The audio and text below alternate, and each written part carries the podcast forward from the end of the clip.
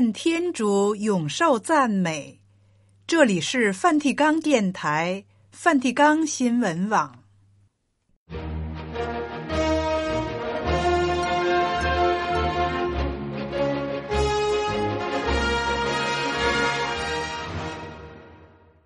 听众朋友们，主日好！今天是二月十一日，常年期第六主日。在今天的节目时间里，先为您报道新闻时事、圣座活动和普世教文，然后播送主日福音默想。节目介绍完了，先请您收听新闻报道。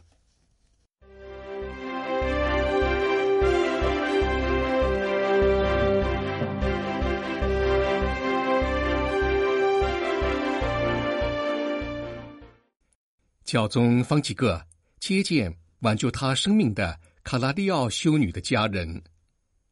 教宗指出，到处有许多战争，我们需要和平。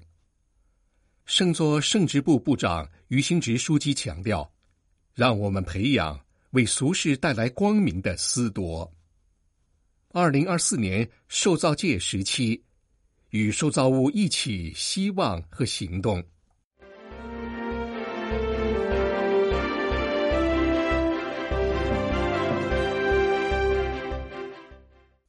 现在，请听新闻的详细内容。教宗方济各于二月七日周三公开接见活动结束时，在保罗六世大厅接见了卡拉利奥修女的亲属。一九五七年，贝尔格里奥在阿根廷接受肺部手术时，这位修女挽救了他的生命。修女的家人在与教宗简短的交谈中提起此事。在意大利阿尔巴主教座堂的本堂斯铎内格罗神父的陪同下，这个由十几个人组成的小团体从库内奥省来到梵蒂冈。内格罗神父向和平电视台表示，圣父教宗甚至还记得修女背着医生给他服用的药物和剂量。内格罗神父补充道：“卡拉里奥修女是位坚强、能干、勇敢。”和行事坚决果断的修女，她毫不怀疑的说：“卡拉里奥修女完美的体现了皮埃蒙特人的执着。”教宗方济各第一次提到和感谢卡拉利奥修女，是在二零一八年三月接见护士的时候。卡拉利奥修女一九九五年在布宜诺斯艾利斯去世。来自库内奥省的团体在探望教宗的机会上。也给教宗带来了一些礼物，首先是用皮埃蒙特方言做了简短的祈祷，然后送给他一些当地的甜点和巧克力等。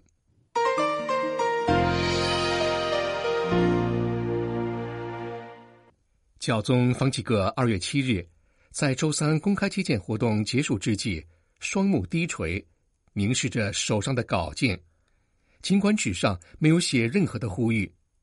得知轰炸、导弹袭击和无人机又造成了新的死伤，教宗深感悲痛，发自内心的说出：“我们不可忘记战争。”他期勉聚集在保罗六世大厅的五千五百名信众，切莫对世上的这种恐怖情况习以为常。我们不可忘记饱受磨难的乌克兰。巴勒斯坦、以色列和罗兴亚人，到处有很多很多的战争，让我们为和平祈祷。教宗如今在每个公开场合都重申这至理名言：战争始终是个挫败。他今天也重复说：“永远都是，并欲请众人祈祷，这为每个基督徒。”都是首要且具体的行动，让我们为和平祈祷。我们需要和平。教宗不停的祈祷，同样的，他也持续关注因冲突而受伤的地区，从他的联络人或他亲自保持联系的对象那里获得讯息。教宗打电话、写信件、举行会晤。就在本次周三公开接见的几个小时以前，教宗与耶路撒冷拉丁里宗主教皮扎巴拉书记通了电话，主要谈论加沙地带天主教圣家堂的处境。那小小的圣堂，此时粮食、水源、医药消耗殆尽，而且在严寒期间缺少供暖的物资，却接待了数百名失去一切的人。教宗几乎每天都与该堂区的主任司铎罗马内利神父通电话，尤其时常从副本堂阿瑟德神父那里了解情况。教宗欲请所有的人继续保障给这些百姓的支持。他今天也对耶路撒冷宗主教这么说，并且感谢他从战争爆发之初展现的关怀。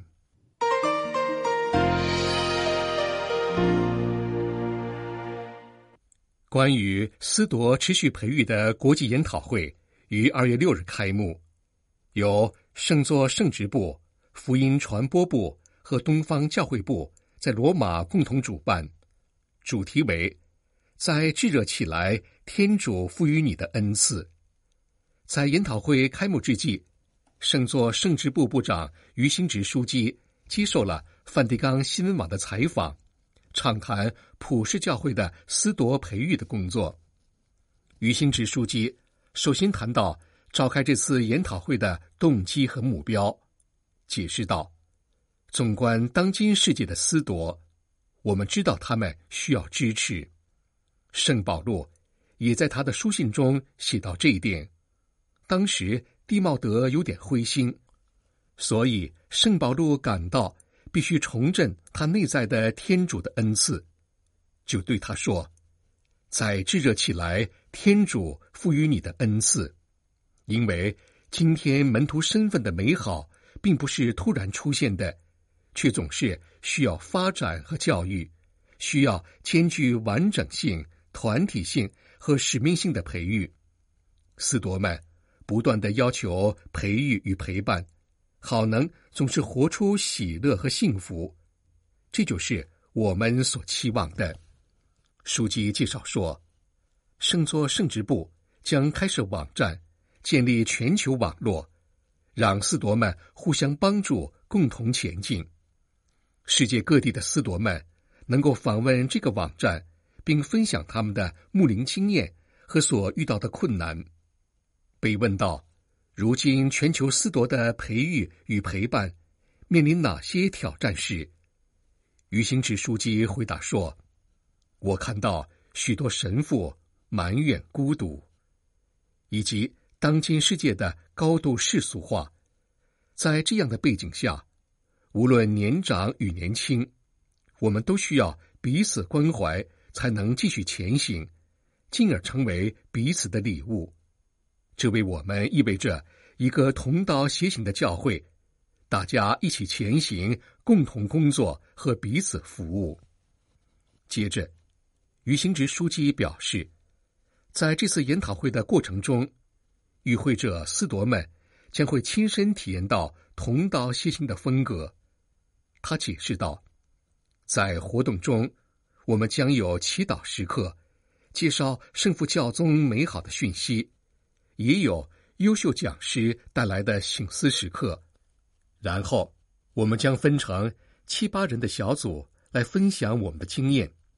所以这次研讨会的参与度会很高，因为我们在世界上的差异非常大，国家和教区层级的多名专家学者也会分享他们的经验，然后我们会把这些都发布在我们的网站上。这对未来为同道协行非常有用，我们对此充满期待。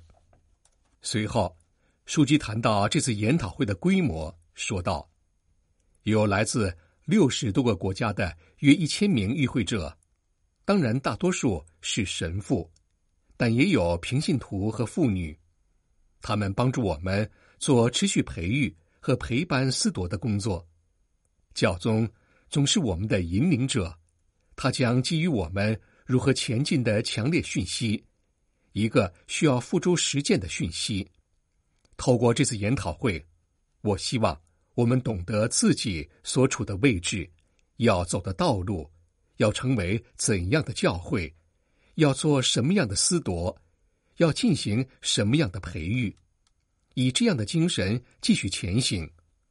思铎们将为世界带来极大的喜乐，因而使教会将变得更有福、更勇敢。并将以具体现实的见证向前迈进，我们将尽力做到最好。最后，这位圣座圣职部部长于新直书记，欲请普世教会的信友为所有的思铎祈祷，祈求天主赐予思铎们勇气，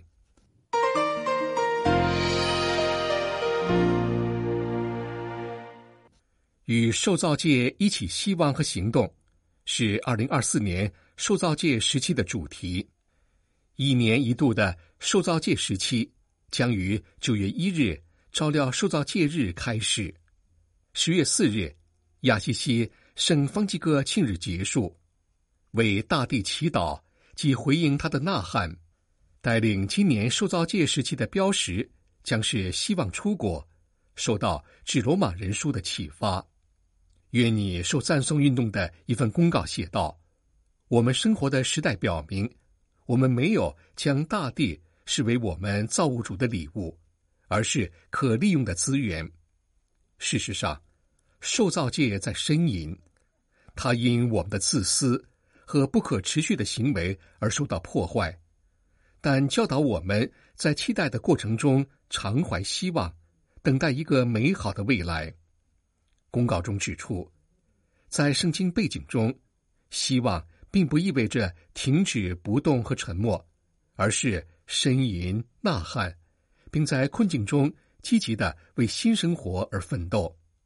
受造界和所有人蒙召尊崇造物主，为充满活力的未来而努力，从而能结出希望的出果。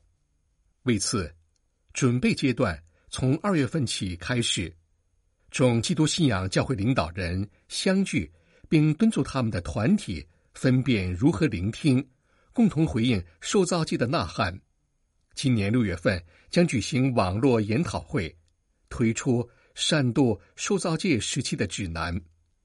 九月一日，世界宗教领袖将举行祈祷活动，开启受造界时期。同月二十一日。将举行行动日，来支持化石燃料不扩散条约以及线上研讨会。受造界时期的活动将于十月四日结束，世界各地的青年将参与其中。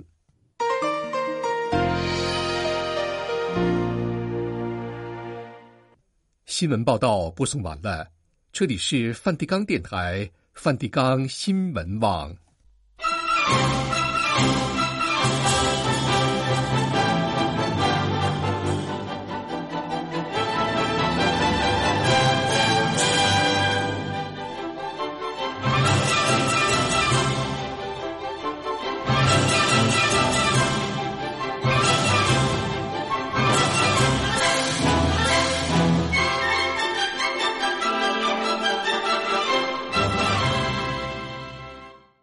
听众朋友们，现在请您收听主日福音默想。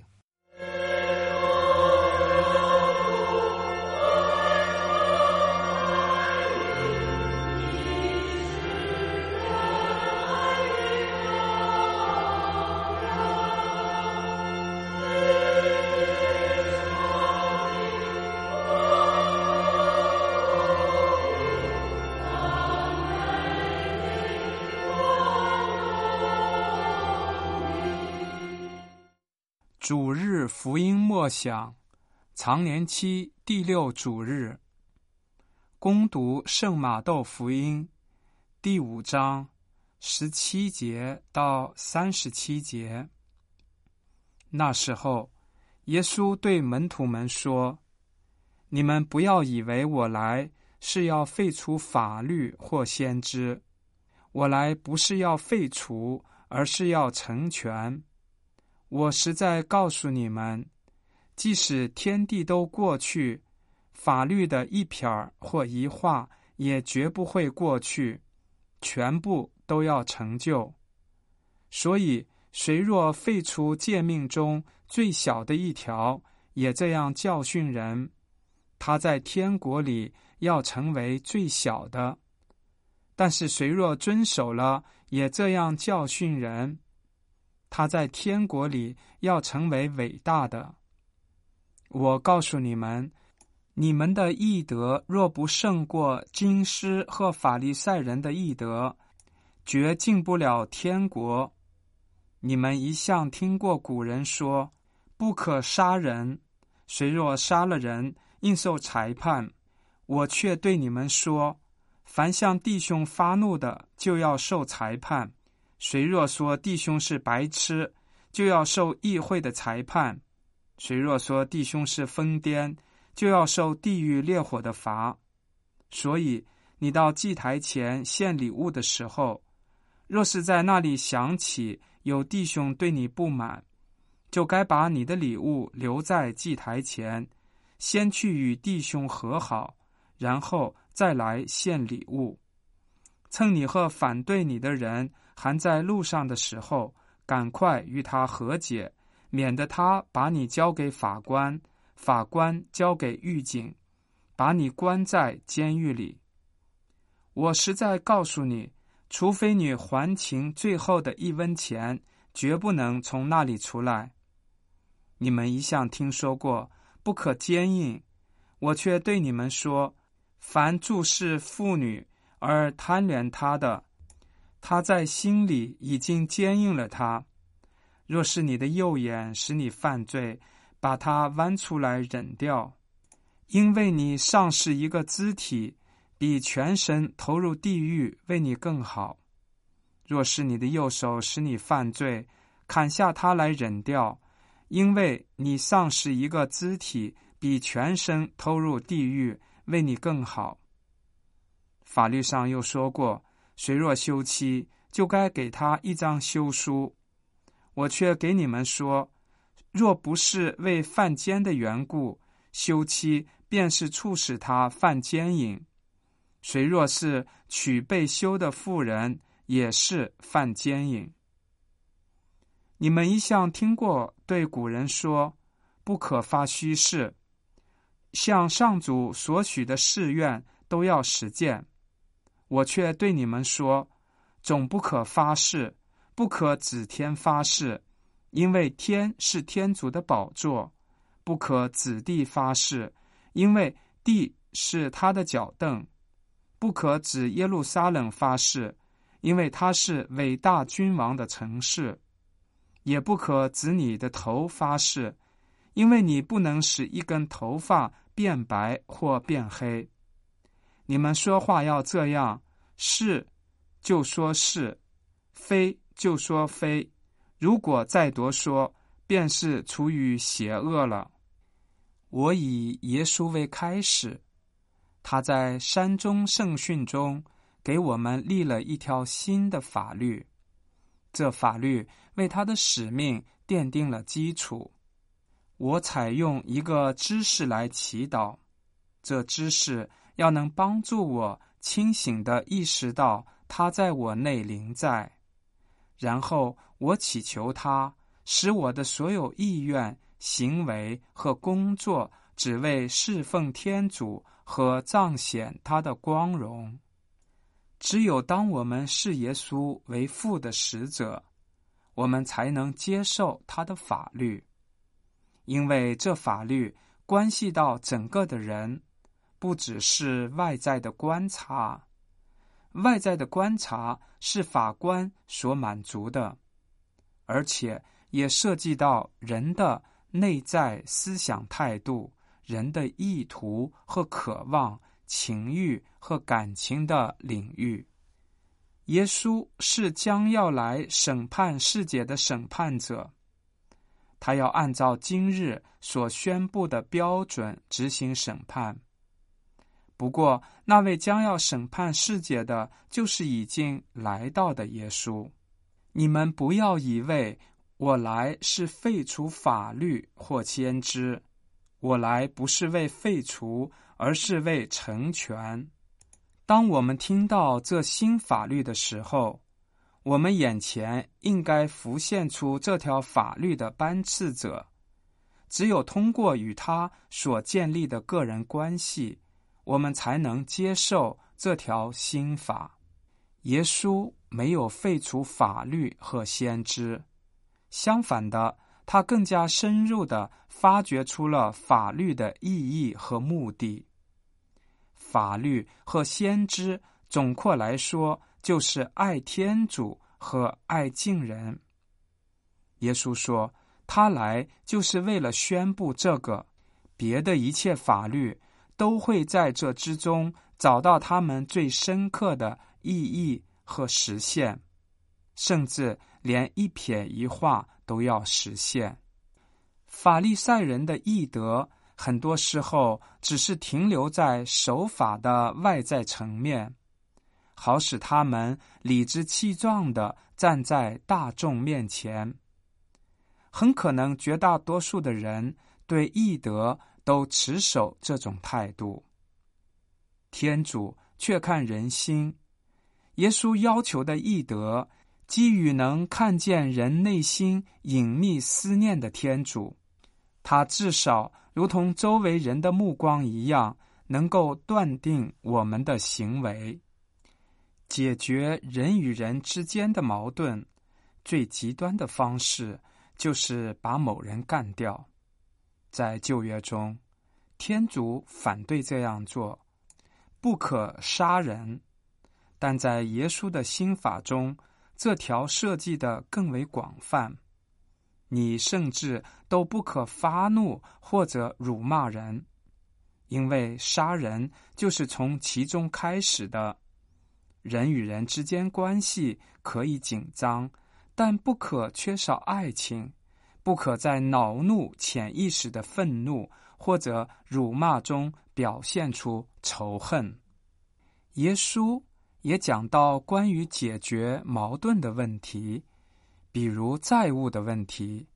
一个借钱给人的人会变得非常的激动，他会把欠债者。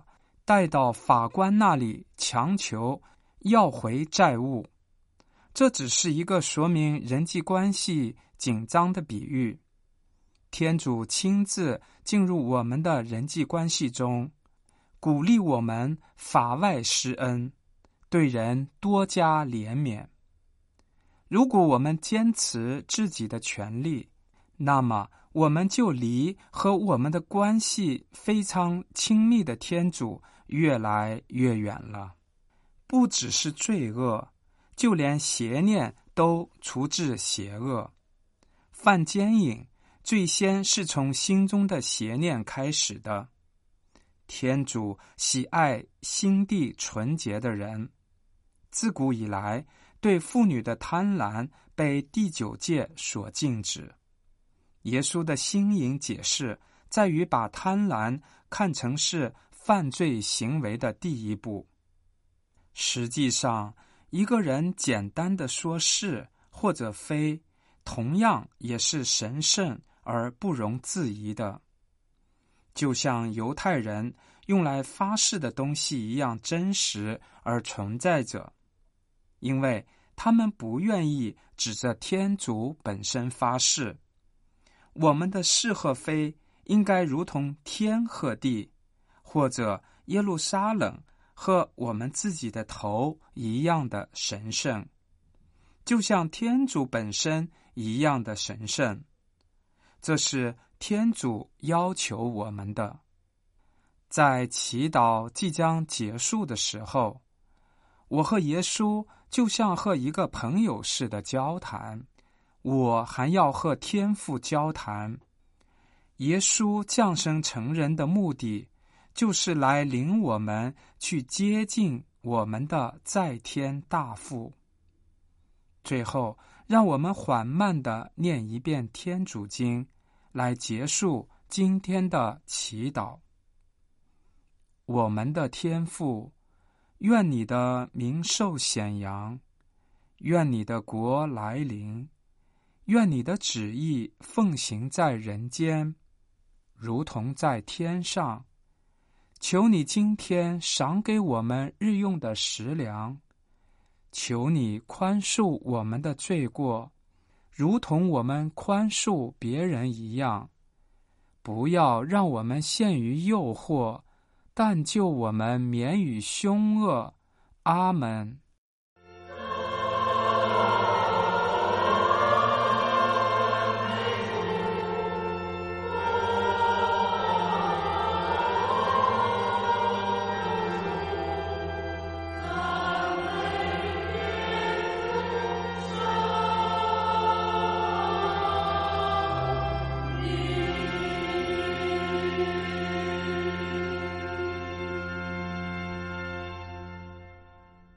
主日福音默想播送完了。